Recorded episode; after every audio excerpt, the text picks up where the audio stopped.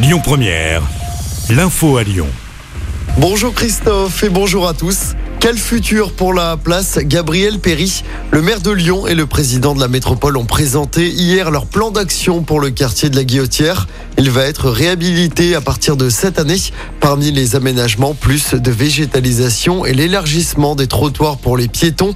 De nombreuses modifications vont être lancées dans les rues du quartier, notamment sur le cours Gambetta ou la rue Paul Bert. Le président de la métropole, Bruno Bernard, nous en dit plus. Les mesures, elles concernent tous les champs de compétences de la métropole. Nous sommes là pour accompagner la ville de Lyon et l'État pour régler le problème d'insécurité et apporter euh, le confort aux habitants. Donc ce sont des actions sur les commerces au rez-de-chaussée. Pour avoir une diversification des commerces, nous allons préempter des murs. C'est un travail sur l'habitat, l'habitat indigne, les logements. De la même façon, euh, nous travaillons sur 24 immeubles pour euh, obligés à faire des travaux et parfois même devenir nous-mêmes propriétaires et les confier à un bailleur social. Ce sont aussi des aménagements urbains, d'apaisement, euh, qui sont faits sur le quartier. Donc ce sont des mesures assez complètes, ce sont des politiques de long terme, mais nous avons une volonté très forte, très forte, d'accompagner la ville euh, pour améliorer le quotidien à la guillotière.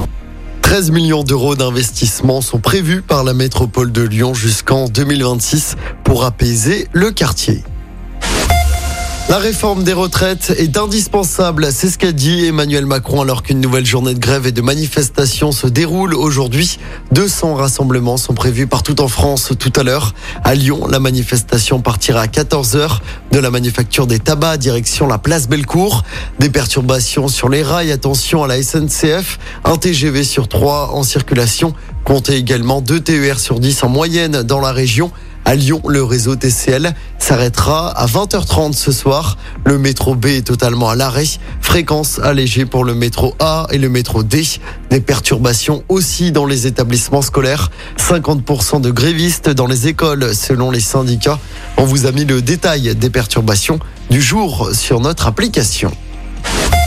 On passe au sport en tennis et c'est déjà fini pour deux Françaises à l'Open, sixième sens du côté du Palais des Sports de Gerland. Alizé Cornet et Kristina Mladenovic ont perdu dès le premier tour. Aujourd'hui, on suivra évidemment l'entrée en lice de la lyonnaise Caroline Garcia. Elle affronte la tchèque Martin Kova.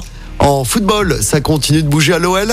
À quelques heures de la fin du mercato d'hiver, le jeune Suédois Amin Sarr s'est engagé. L'attaquant de 21 ans a signé jusqu'en 2027 pour 11 millions d'euros. L'international espoir suédois évoluait avec Erenven. L'attaquant brésilien Jeffinho doit également s'engager avec l'OL dans la journée. Côté départ, Jeffrey Adelaide terminera la saison avec 3. Le milieu de terrain a été prêté. Et puis en basket, l'Asvel joue en Coupe d'Europe ce soir. Déplacement à Belgrade pour affronter le Partizan. Coup d'envoi 20h30. Écoutez votre radio Lyon Première en direct sur l'application Lyon Première, lyonpremière.fr et bien sûr à Lyon sur 90.2 FM et en DAB+. Lyon Première